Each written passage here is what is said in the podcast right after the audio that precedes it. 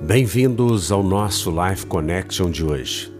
Deuteronômio capítulo 28, do versículo 1 ao versículo 6, é um texto do Antigo Testamento, portanto, da Antiga Aliança, mas nós poderíamos sim fazer uma leitura no original e depois parafrasear este texto, colocando sobre ele a cruz de Cristo, o favor imerecido.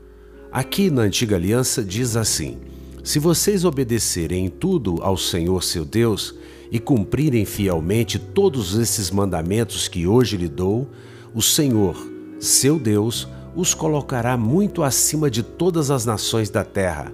Se obedecerem ao Senhor seu Deus, vocês receberão as seguintes bênçãos. Suas cidades e seus campos serão abençoados, seus filhos e suas colheitas serão abençoados, as crias do seu gado e de seus rebanhos serão abençoados, seus cestos de frutas e tigelas de amassar o pão serão abençoados, e todo lugar que forem e em tudo que fizerem serão abençoados. Aqui a tônica é no obedecer obedecer, porque nós, na antiga aliança, temos bênção e maldição. Mas o fato é que esse texto tem que ser colocado depois da cruz.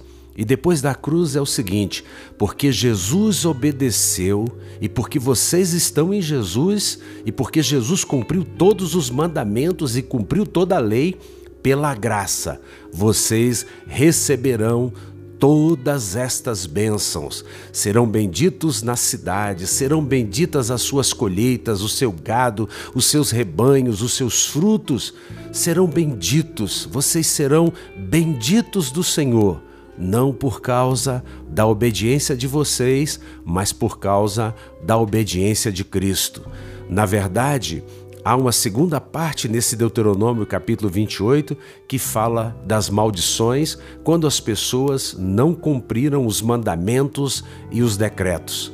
Mas nós sabemos que depois da cruz, toda a maldição foi lançada sobre Jesus e o sacerdócio de Cristo é um sacerdócio de bênção, é o sacerdócio da ordem de Melquisedeque, é a bênção da tribo de Judá e não da tribo de Levi. A tribo de Levi do antiga aliança, da antiga aliança, era bênção e maldição, e em Jesus ele se fez maldito para que fôssemos ricamente abençoados. Portanto, nesse dia eu abençoo a sua vida com a graça e com o favor de Deus, que você receba vitória sobre todas as áreas da sua vida, que você seja ricamente abençoado.